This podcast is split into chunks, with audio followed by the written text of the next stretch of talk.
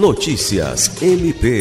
O Ministério Público do Estado do Acre, por intermédio da Promotoria de Justiça Civil de Sena Madureira, ajuizou uma ação civil pública pedindo a determinação judicial para não contratação e pagamento dos artistas nacionais Bonde do Forró, Gospel Matos Nascimento, Dupla Ivan e Lucas e o cantor Vanderlei Andrade para a Expocena 2022. A ação civil pública é assinada pelo promotor de justiça Dyson Gomes Teles.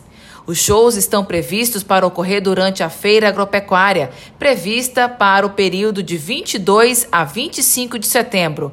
O Ministério Público Acreano alega desproporcionalidade entre as ações prioritárias e os eventos festivos, o que pode acarretar risco ao atendimento das necessidades primárias de grande parte da população de Sena Madureira.